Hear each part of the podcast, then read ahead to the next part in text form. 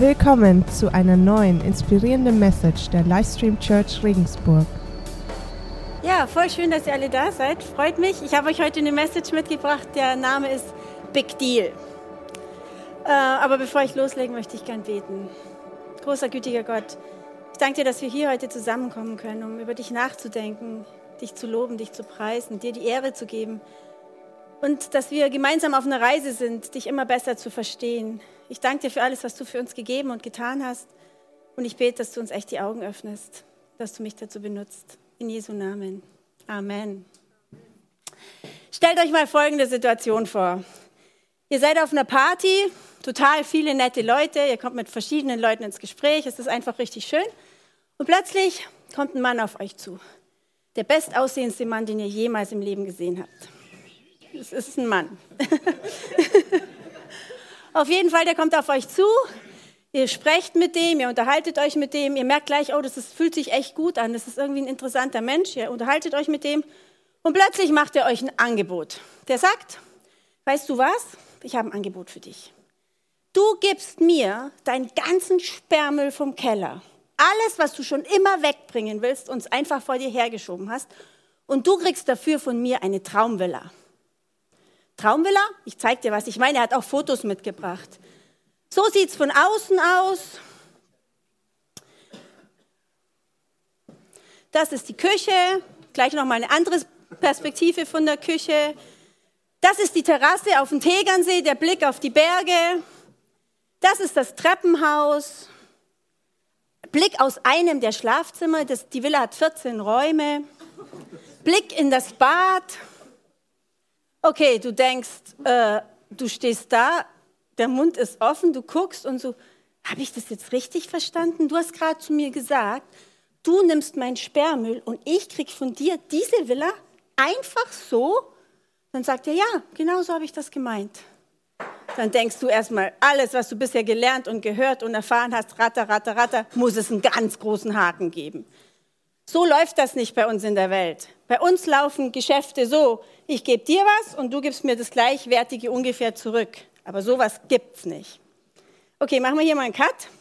Ich habe euch eine Bibelstelle mitgebracht im Korinther, 2. Korinther 5, 21. Den, der ohne jede Sünde war, hat Gott für uns zur Sünde gemacht, damit wir durch die Verbindung mit ihm die Gerechtigkeit bekommen, mit der wir vor Gott bestehen können. Er nimmt unsere Sünden, wir kriegen seine Gerechtigkeit. Ich habe es euch nochmal aus der Volksbibel mitgebracht, zumindest den ersten Teil, finde ich, versteht man da noch besser. Gott hat Jesus verurteilt, obwohl wir eigentlich das Urteil verdient hätten.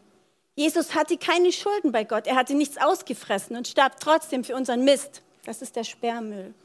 Damit wir durch ihn mit Gott klarkommen können. Das finde ich ist hier ein bisschen zu schwach ausgedrückt. Okay, worum geht's? Es geht um einen ganz großen Tausch, den Gott uns anbietet. Gott bietet uns an, er nimmt unsere Sünden, also etwas völlig Wertloses, den Sperrmüll in den tiefsten Etagen unseres Herzens und bietet dafür uns an seine Gerechtigkeit. Seine Gerechtigkeit beinhaltet für uns, die Ewigkeit bei ihm zu verbringen und im Hier und Jetzt in seiner Gnade zu leben. Eine ganz große Sache. Das ist der Big Deal. Und wenn du jetzt hier bist, vielleicht zum ersten Mal und denkst, die spinnt doch davor, was hat die denn heute genommen? Dann kann ich dir eins sagen. Ich komme noch ein bisschen mehr, ich komme noch näher drauf, ich gehe noch näher drauf ein, was das bedeutet. Und ich hoffe, dass wenn du heute gehst, dass du das ein bisschen mehr verstehst. Oder du denkst vielleicht, ja, das ist so wie diese Internetwerbungen. Da steht, Sie sind der Gewinner. Und wenn man draufdrückt, wird man für das Rest seines Lebens mit Werbung zugemüllt, dass man seinen Mail-Ordner gar nicht mehr benutzen kann. Nee, so ein Geschäft ist es nicht. Oder vielleicht denkst du, ja, das mit der Gnade. Ihr habt natürlich erkannt, es geht um Gnade. Auch der Thomas hat die letzten beiden Male über Wahrheit und Gnade gesprochen. Ich gehe einfach nochmal auf diesen Punkt Gnade ein. Ihr sagt euch jetzt vielleicht, ja, das mit der Gnade, das habe ich im Kopf schon verstanden, aber irgendwie ist es noch nicht in mein Herz gerutscht. Dann hoffe ich auch, dass wir da heute einen Schritt weiterkommen. Oder du sagst dir vielleicht, also das mit der Gnade habe ich voll verstanden, verändert mein Leben komplett. Und seit ich das kapiert habe, lebe ich ein ganz anderes Leben. Das hat solche Auswirkungen auf meinen Alltag. Dann wäre es cool, wenn du nach der Message mal zu uns kommst, dann hätten wir bestimmt einen Job für dich in der Kirche, in irgendeiner Leitungsfunktion. Okay, oder es gibt vielleicht die Möglichkeit, dass du sagst, ja, das mit der Gnade, also irgendwie habe ich noch gar nicht so ganz genau verstanden, worum es da eigentlich geht. Da habe ich dir ein Beispiel mitgebracht. Stell dir vor, du fährst Auto, bist zu schnell gefahren, wirst von der Polizei angehalten. Du wirbelst das Fenster runter, zeigst die Papiere, der Polizist sagt zu dir, Sie wissen, Sie sind zu schnell gefahren. Ich muss Ihnen einen Strafzettel geben. Er schreibt dir einen Strafzettel aus, du zahlst Strafe. Das ist Gerechtigkeit. Da gibt es die gleiche Situation. Du bist zu schnell gefahren, der Polizist hält dich an, gleiches Prozedere. Und er macht, du machst das Fenster auf, er lächelt dich an und sagt, ach, heute ist so ein schöner Tag, Sie sind eine nette Person, ich lasse Sie heute noch mal durchgehen, aber fahren Sie nicht mehr so schnell. Das wäre Erbarmen. Aber es gibt noch eine dritte Variante, über die sprechen wir heute. Der hält dich an, du kurbelst das Fenster runter und er sagt zu dir, lächelt dich an und sagt zu dir, heute ist ein voll schöner Tag, greift in seine Tasche, hält dir eine Tafel Schokolade hin und sagt, ich kann einfach nicht anders. Sie haben es nicht verdient, aber ich schenke Ihnen das jetzt. Fahren Sie weiter und fahren Sie nicht mehr so schnell. Das ist Gnade. Wir kriegen was komplett Unerwartetes, komplett Unverdientes. Das ist Gnade und genau das ist das, was Gott uns anbietet. Und jetzt möchte ich euch noch beweisen, dass ich nicht wirklich übertrieben habe mit dieser Villa am Tegernsee. Übrigens, die gibt es zu kaufen gerade. 12,5 Millionen. Ich habe das ganze Thema Gnade echt auf bayerische Verhältnisse runtergebrochen. okay, aber jetzt gucken wir uns mal an, was die Bibel dazu sagt. Und zwar in Offenbarung 21. Das ist jetzt relativ viel Bibeltext, aber ich, ich wollte nichts wegstreichen. Lest einfach mit. Ihr könnt entweder eure Bibel rausholen oder hier mitlesen. Es ist einfach zu schön, um es wegzustreichen. Danach sah ich einen neuen Himmel und eine neue Erde. Der frühere Himmel und die frühere Erde waren vergangen. Auch das Meer gab es nicht mehr. Ich sah die heilige Stadt, das neue Jerusalem, und Gott aus dem Himmel herabkommen. Schön wie eine Braut, die sich für, unseren, für ihren Bräutigam schmückt. Nochmal kurz das, das, das, den Kontext. Jesus ist für uns gestorben, für unsere Schuld und er bietet uns die Ewigkeit bei ihm an. Und hier wird dieses neue Jerusalem beschrieben. Hier wird der Ort beschrieben, an dem wir mal bei ihm sein dürfen, wenn wir seine Kinder sind, wenn wir seine Gerechtigkeit annehmen. Ich überspringe immer ein paar Verse, aber das Wichtigste ist dabei. Daraufhin nahm der Geist Gottes Besitz von mir und ich sah mich von Engeln auf den Gipfel eines sehr hohen Berges versetzt. Von dort aus zeigte er mir Jerusalem, die heilige Stadt, die von Gott aus dem Himmel herabgekommen war. Gottes Herrlichkeit erfüllte die Stadt, so dass sie wie ein überaus kostbarer Edelstein leuchtete. Sie funkelte wie ein Diamant. Die Stadt war von einer mächtigen hohen Mauer umgeben und hatte zwölf Tore, an denen zwölf Engel Wache hielten und auf denen zwölf Namen standen, die Namen der zwölf Stämme Israels. Drei Tore gingen nach Osten, drei nach Norden, drei nach Süden, drei nach Westen. Das Fundament der Stadtmauer bestand aus zwölf Grundsteinen, auf denen ebenfalls zwölf Namen standen, die Namen der zwölf Apostel des Lammes. Davon sind wir Nachfolger. Das sind die Jünger Jesus, die unsere Urkirche gegründet haben und von denen wir jetzt praktisch die Nachfolger sind. Jetzt lasse ich ein paar Verse aus. Die nächsten Verse, da gibt es so Maßeinheiten, so Beschreibungen, wie lang und wie hoch und wie breit irgendwas ist. Interessant dabei ist, die ganzen Zahlen sind immer durch zwölf teilbar, weil zwölf ist die Zahl der Vollkommenheit in der Bibel.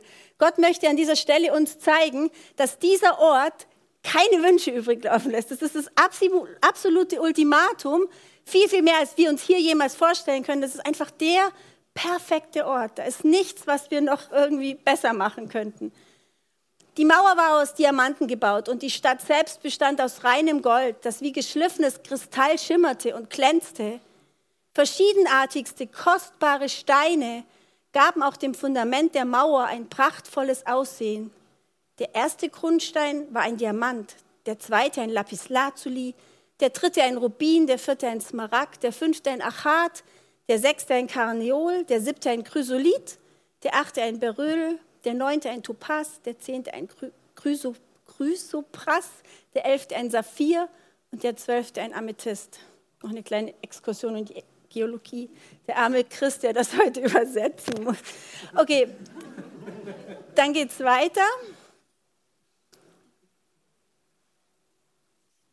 Ist schon die nächste? Oh. Die zwölf Stadttore bestanden aus zwölf Perlen. Jedes Tor war aus einer einzigen Perle geformt Und die breite Straße, die mitten durch die Stadt führte, war aus reinem Gold und durchscheinend wie Kristall. Einen Tempel sah ich nicht in der Stadt. Der Herr selbst, der allmächtige Gott, ist ihr Tempel. Er und das Lamm. Das Lamm ist Jesus. Auch sind weder Sonne noch Mond nötig, um der Stadt Licht zu geben. Sie wird von der Herrlichkeit Gottes erhellt. Das Licht, das ihr leuchtet, ist das Lamm. Die Völker werden in, in, ihrem Licht leben, das von der Stadt ausgeht. Und von überall auf der Erde werden die Könige kommen und ihren Reichtum in die Stadt bringen. Die Tore der Stadt werden den ganzen Tag geöffnet sein. Mehr noch, weil es dort keine Nacht gibt, werden sie überhaupt nie geschlossen. Die herrlichsten Schätze und Kostbarkeiten der Völker werden in die Stadt gebracht. Aber etwas Unreines wird dort niemals Einlass finden. Wer Dinge tut, die Gott verabscheut und sich in seinem Handeln von der Lüge leiten lässt, darf nicht hineingehen. Zutritt haben nur die, die im Lebensbuch des Lammes eingetragen sind. Das Krasse ist, das sind jetzt alles Äußerlichkeiten, aber an anderen Stellen steht auch noch, es wird dort kein Leid, keine Tränen, es wird nichts geben, was uns irgendwie beeinträchtigt. Also es ist ein gigantischer Ort. Wer denkt jetzt immer noch, ich hätte mit der Villa am Tegernsee übertrieben? Also ich finde, das ist schon ziemlich offensichtlich, dass das nicht übertrieben ist. Und das Krasse ist, wenn wir das verstehen, dass wir dort mal unsere Ewigkeit verbringen, muss man auch noch dazu sagen, unser Leben hier, diese 70, 80, 90 Jahre, das ist ja nur ein Wimpernschlag verglichen mit der Ewigkeit. Da dürfen wir unsere Ewigkeit verbringen. Und das relativiert so das ein oder andere in unserem Hier und Jetzt. Und dazu kommt, dass zu dem, was Gott uns in seiner Gnade anbietet, eben auch noch gehört, dass wir im Hier und Jetzt ein verändertes Leben leben dürfen. Und darauf möchte ich jetzt eingehen. Und so habe ich euch drei Bibelstellen mitgebracht, wo immer das Wort gerettet vorkommt. Darum habe ich das auch hervorgehoben. Das ist jetzt in Titus. Doch dann ist die Güte Gottes, unseres Retters und seine Liebe zu uns Menschen sichtbar geworden. Und er hat uns gerettet. Nicht etwa, weil wir so gehandelt hätten, wie es vor ihm recht ist, sondern einzig und allein, weil er Erbarmen mit uns hatte. Eine Sache wollte ich euch noch zu, zu, der Ewigkeit, zu dem himmlischen Jerusalem erzählen. Und zwar letzte Woche, ich glaube, es war letzten Sonntag, da sind wir in der Früh aufgestanden und es war ziemlich kalt draußen. Und dann der Johannes und ich, wir sind uns in der Küche vor der Kaffeemaschine begegnet, waren beide noch ziemlich müde und ich habe gesagt, boah, heute ist es mir voll schwer gefallen, aufzustehen. Dann hat er gesagt, ja, im Himmel brauchen wir mal nicht mehr früh aufstehen. Dann habe ich gesagt, das glaube ich nicht. Ich glaube, da wollen wir aus dem Bett hüpfen und wollen Gott loben und preisen, wollen Loblieder singen. Ich glaube nicht, dass wir da lang schlafen wollen. Dann hat er mich so angeschaut und hat gesagt, das will ich sehen. also der Himmel lässt keine Wünsche offen. Das finde ich echt nochmal total wichtig. Und dieses gerettet bezieht sich aber eben nicht nur auf den Himmel, sondern auch auf das Hier und Jetzt. Gucken wir uns nochmal die nächste Stelle an. Noch einmal, durch Gottes Gnade seid ihr gerettet, und zwar aufgrund des Glaubens. Ihr verdankt eure Rettung also nicht euch selbst. Nein, sie ist Gottes Geschenk. Also das ist das mit der Gnade. Wir kriegen da irgendwas völlig Unverhofftes, was uns überhaupt nicht zusteht, was wir nicht verdienen, aber was er uns geben möchte, weil er nicht anders kann. Noch einmal, durch Gottes Gnade seid ihr gerettet, und zwar aufgrund des Glaubens. Ihr verdankt eure Rettung also nicht euch selbst. Nein, sie ist Gottes Geschenk. Dieses gerettet, das hier steht, das kommt im Neuen Testament 110 Mal in der Form vor und immer ist es im Griechischen das Wort sozo. Und dieses Wort heißt nicht nur gerettet im Sinn, wir kommen nicht in die Hölle, sondern in die Ewigkeit, sondern das bedeutet auch Erlösung, Befreiung, Wiederherstellung, ähm, Heilung. Das ist alles in diesem Wort mit inbegriffen. Und das bedeutet, Gott will uns eben nicht nur die Ewigkeit schenken, sondern er will uns auch hier all diese Sachen schenken, die uns das Leben hier besser und einfacher und leichter machen. So wie der Luther gesagt hat, solo gratia, also nur die Gnade genügt, das müssen wir verstehen.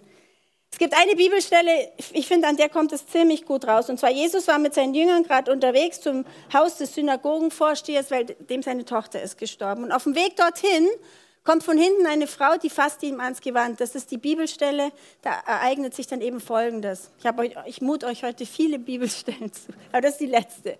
Unterwegs drängte sich eine Frau, die seit zwölf Jahren an schweren Blutungen litt, von hinten an Jesus heran und berührte den Saum seines Gewandes. Eine Frau, die unter schweren Blutungen damals litt, die litt nur, nicht nur körperlich, sondern die litt auch psychisch, weil die war unrein und damit aus der Gesellschaft ausgeschlossen. Das war eine totale schreckliche Hammersituation. Und diese Frau berührt sein Gewand, denn sie sagte sich, wenn ich auch nur sein Gewand berühre, werde ich gesund. Jesus wandte sich um. Er sah die Frau an und sagte zu ihr, du brauchst dich nicht zu fürchten, meine Tochter. Dein Glaube hat dich gerettet. Von dem Augenblick an war die Frau gesund. Was hat die Frau jetzt gerettet? Es hat sie gerettet, dass sie geglaubt hat, dass wenn sie diesen Jesus nur anfasst, dass sie gesund wird. Sie hat an diese Gnade von Jesus geglaubt, dass sie unverdient, ohne irgendwas Gutes vorher gemacht zu haben, unverdient diese Gnade erfahren wird. Und das rechnet Jesus ihr als Glauben an. Das ist genau der wichtige Punkt. Wenn wir die Gnade von Gott verstehen, rechnet er uns das als Glauben an. Und wenn wir die Gnade verstehen, dann verändert es was in unserem Leben. Und warum habe ich euch die Message heute mitgebracht? Ich finde, dieses Verständnis von Gnade ist eigentlich das Schlüsselstück in unserem Glauben. Wenn wir das so richtig verstanden haben, dann wird sich was ändern, dann wird ein Durchbruch stattfinden, dann können wir nicht so sein, wie wir immer waren.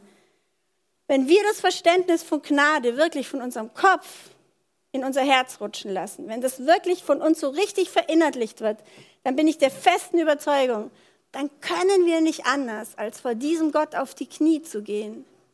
Dann können wir nicht anders, als in diesen Tausch einzuwilligen, weil ich meine, wer, wer, wer, wer macht nicht so einen Tausch? Wenn wir es richtig verstanden haben, können wir nicht anders, als diesen Deal einzugehen und Jesus in unser Leben reinzulassen. Und dann können wir auch nicht anders, als das, was wir geschenkt haben, alles, was wir an Gütern und an, an guten Sachen haben, auch ein Stück weit denen weiterzugeben, die das nicht haben.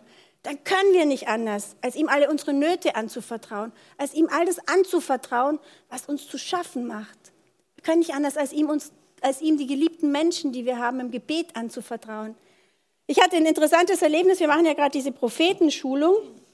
Und da war im ersten Teil so eine Aufgabe, da sollten wir einfach uns im Gebet vor Gott setzen mit einer Lobpreismusik und wir sollten uns die Menschen, die uns ganz nahe stehen, in Gedanken vorstellen und Gott fragen, was siehst du in diesem Menschen, was ich nicht sehe? Was muss ich über diesen Menschen wissen? Welche Herrlichkeit steckt in diesem Menschen, die mir noch nicht so richtig klar ist?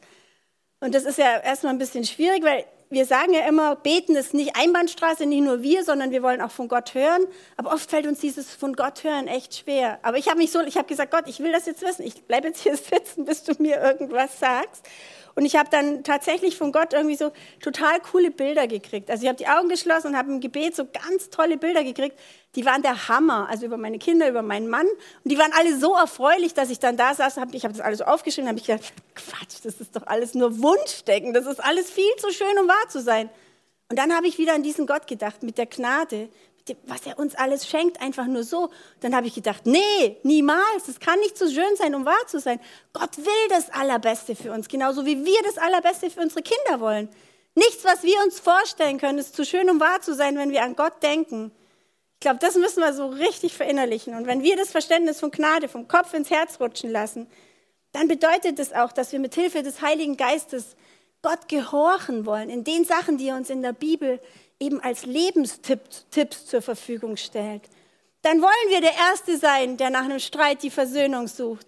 Dann wollen wir Partnerschaft so leben, wie es Gottes Plan ist. Erst Heirat und dann alles andere. Dann wollen wir, dann, wir müssen dann einfach unsere Steuern im vollen Umfang zahlen. Wir müssen einfach weggeben, was wir nicht unbedingt brauchen. Also das verändert was in uns. Und ich glaube auch, wenn wir das so richtig verstanden haben, dann können wir nicht anders, als das weiterzuerzählen. Stellt euch mal vor, euch ist das mit dieser Villa da am Tegernsee passiert. Dann sitzt du nicht in deiner Villa am Tegernsee auf der Terrasse und denkst, boah, cool, ich habe jetzt eine Villa gekriegt. Das erzähle ich keinem. Nicht, dass ein anderer auch noch so eine schöne Villa kriegt. Nein, das machst du natürlich nicht, sondern du wirst auf jeden Fall schauen, ob du diesen Mann wieder irgendwie siehst und wirst deine Freunde mit ihm bekannt machen, oder? Könnt ruhig irgendwie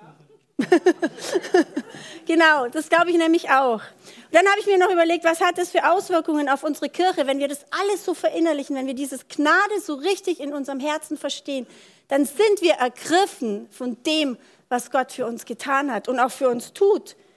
Und wenn wir dieses Verständnis von Gnade haben, dann können wir auch nur gnädig sein. Dann sind wir als Kirche bekannt, dass wir gnädig sind. Wenn wir diese Liebe so richtig verstanden haben, dann ist unser Leben Dankbarkeit. Das kann dann nicht anders sein. Übrigens eine witzige Sache, wir haben letztens erfahren, ich weiß jetzt nicht, irgendeine andere Kirche, wenn die über die Livestream Church spricht, ich weiß nicht mehr welche Kirche, es ist auch total egal, die nennen uns The Huggers, weil wir uns immer alle umarmen. Das fand ich voll cool, weil da sind wir ja schon auf dem richtigen Weg mit der Liebe und der Dankbarkeit. Das fand ich cool. Wenn wir das als Kirche so richtig leben, dann wird unser Leben wirklich Lobpreis, der die Stadt verändert, so wie das auf unserer Vision steht. Und wenn wir dieses Verständnis von Gnade so richtig verinnerlicht haben, dann glaube ich, dann können wir auch Menschen Hoffnung geben, die keine Hoffnung mehr haben, oder? Wenn du jetzt heute neu bist, zum ersten Mal hier bist und das alles noch nicht so richtig äh, zusammenbringst, dann kann ich dich jetzt dann einladen, nach dem nächsten Lied ein Gebet mit uns zu sprechen, in dem du Jesus in dein Leben einladen kannst. Du kannst diesen Big Deal für dich heute in Anspruch nehmen, wenn du das noch nicht getan hast. Und alle anderen, die können dieses Thema Gnade vielleicht nochmal in sich aufleben lassen. Ihr kriegt nachher am Ende des Gottesdienstes hinten eine kleine Tafel Schokolade, weil die Schokolade war Gnade. Die könnt ihr euch heute zum Kaffee einverleiben und einfach nochmal über das Thema Gnade nachdenken, das so groß ist und so gut und so verändernd.